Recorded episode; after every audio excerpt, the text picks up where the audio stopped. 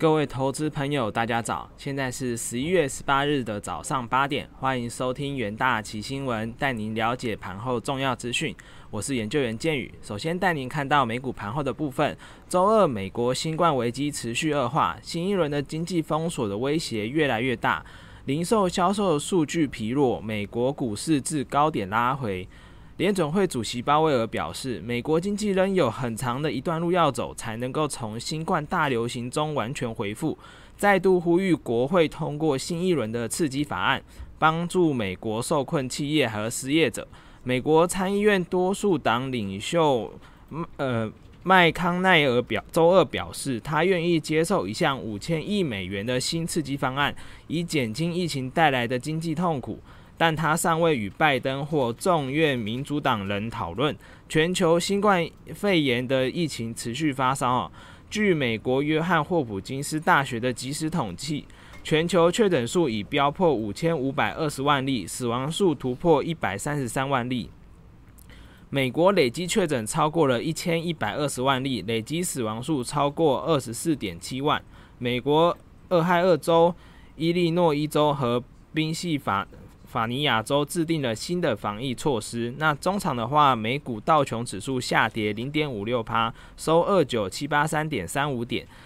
标普五百指数下跌零点四三趴，收三六一一点三五点；纳斯达克指数下跌零点二一趴，收一一八九九点三四点；费城半导体指数下跌零点八六趴，收二五四八点九六点。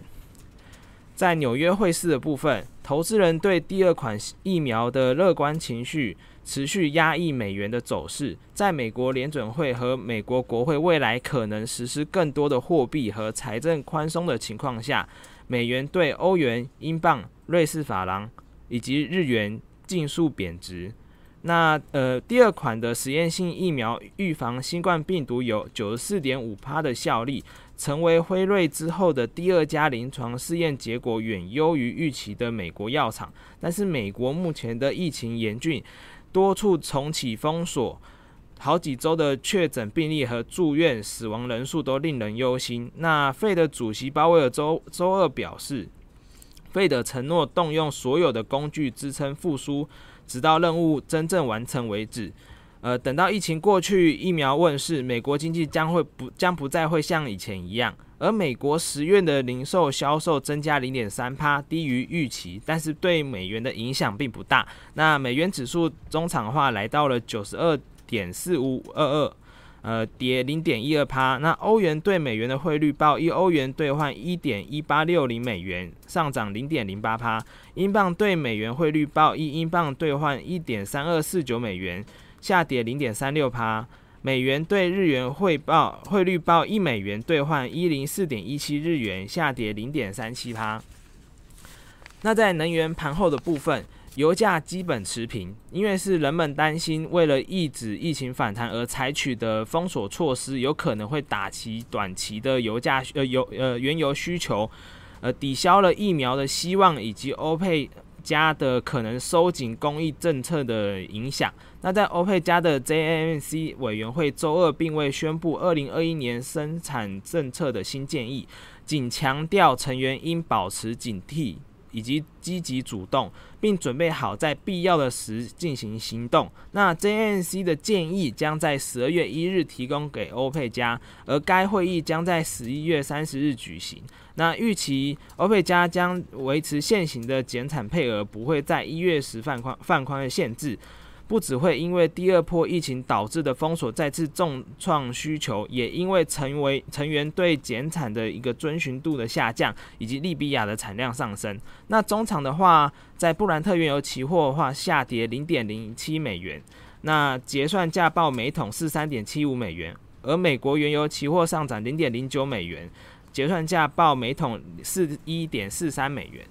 在贵金属盘后的部分，尽管新冠疫苗有所进展。虽然这会不利于黄金的走势，但是近期的话，黄金仍然呈现一个上涨的态势。那主要是因为美元走跌压抑了金价的压的降低了金价的压力，那整体的价格走势仍在低档震荡。随着每周传出更进一步的疫苗消息，那黄金的起价有可能会再再度下行。那中场的话，十二月的黄金期货价格下跌零点一趴，收每盎司一八八五点一零美元。十二月白银期货的价格下跌零点六趴，收每盎司二四点六五一美元。那在国际新闻的部分，美国十月零售销售月增零点三趴，远低于市场的预期。那增幅的话，写六个月以来的最低。